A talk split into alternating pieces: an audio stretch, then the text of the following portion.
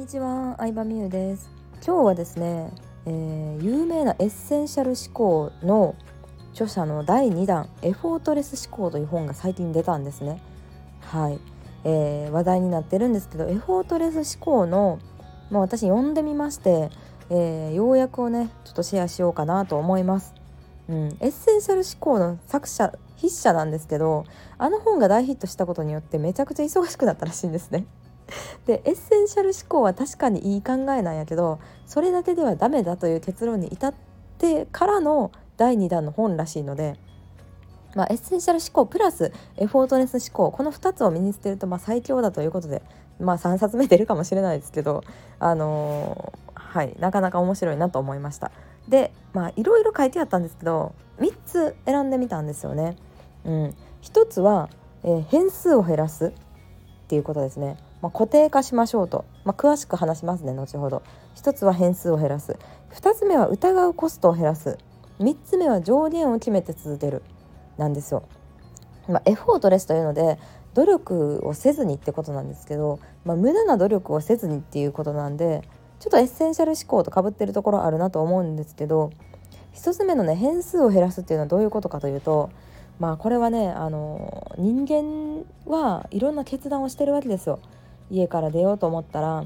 服を決める靴を決めるなんだ？まあどの例えばフリーランスで仕事してる人はどのカフェに行くとか決めると思うんですけどこれを決めるっていうのは結構ストレスがかかってるんですよね。なので自分の中でもう固定化しちゃった方がいいっていう話をしてますね何でもいいとなるとうん決めることだけでこうエネルギーを使ってしまうので本当に大事なことにエネルギーを使えないよみたいな話です。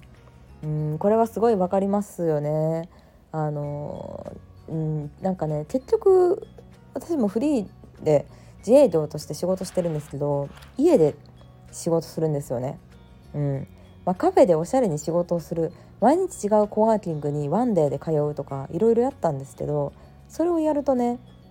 あれなんですよ。このカフェはなんかうるさい客層ちょっと微妙やなとかうるさいなとかうん長居してるとちょっと店員さんに声かけられるなとかなんかこの席汚いなとかちょっともう仕事と関係ないことに気になっちゃうんですよね。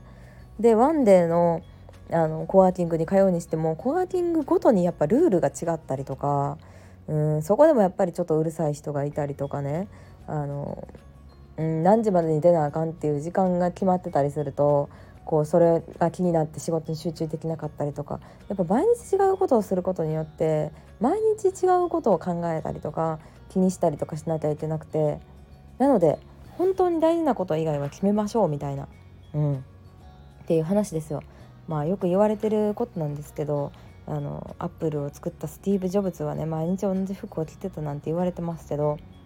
うん、それはまあ仕事以外のことでね無駄な決断エネルギーを使いたくないっていうことらしいです。はいなので変数を減らすっていうのが1つ目ですね。で2つ目なんですけど疑うコストを減らす。うんまあ、これは本当納得ですよね。まあ、人を雇うにしても、うん、なんだろうな、まあ、人と関わるにしても最初にあれと思うとやっぱりうん後から何らかトラブル出てくることは結構あるなと思っててであれって思ったけどまあいいやみたいなことを続けてるとその疑ったりとか怪しんでる時間が無駄やっていう考えですね。うん本当に私も長くお付き合いしてるデザイナーさんがいるんですけど4年まあ3年ぐらいかな3年ぐらいねいろんなあのランディングページだったりとか、うん、バナーを作っていただいてる方がいるんですけどその方とかもうこっちがねお願いした以上の納期であの納品してくれたりと1日2日早い日で納品してくれたりとかうんなんか疑ったりとかなんだろうなもう結構納期ギリギリでさなんかさこの時間は大丈夫かなみたいに疑うことがまずないんですよ。なので疑うことがまずない人だけにするっていうのは結構大事な要素だなとは思いますね。その分ね自分の仕事に集中できるので、まあ、疑うコストを減らすという話が、えー、印象に残りましたね。それが2つ目です。3つ目上限を決めて続けるというところなんですけどうんまあ仕事できる人ほどさマックスまで仕事しちゃうんですよ。時間があるからなんかこれもやろうかなとかうんなんかついついいっぱいやってしまうんですけどあの1日1個って決めるとか、うん、なんか上限を決めて、えー、マックスまでやるんじゃなくて長く続ける方が大事ですよっていう話をね、えー、言ってましたね。うんまあ、YouTube をね配信してる人にしてもうーんまあ毎日投稿をねでしようって言うんじゃなくてクオリティの高い動画を、まあ、週3回やろうみたいなにしてちゃんと1年2年3年とずっと続けていく方が大事っていう話です。なのでね上限をあの決めるっていうのは結構ね仕事ができちゃう人ほど大事なことなんじゃないかなとは思いました。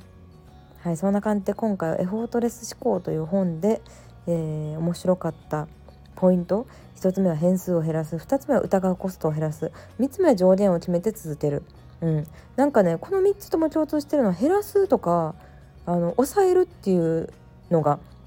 印象に残ったんですけど、まあ、そもそもメインの仕事一番大事な仕事のために関係ないことを減らそうぜみたいに私は思えたのでうん。なんかねあのどの仕事が一番大事かって最初に見極める力がやっぱり大事なんだなっていういいエッセンシャル思考の復習にもなった本だなと思います。興味ある人は是非読んでみてください。ということで今日はエフォートレス思考のまとめでした。ありがとうございました。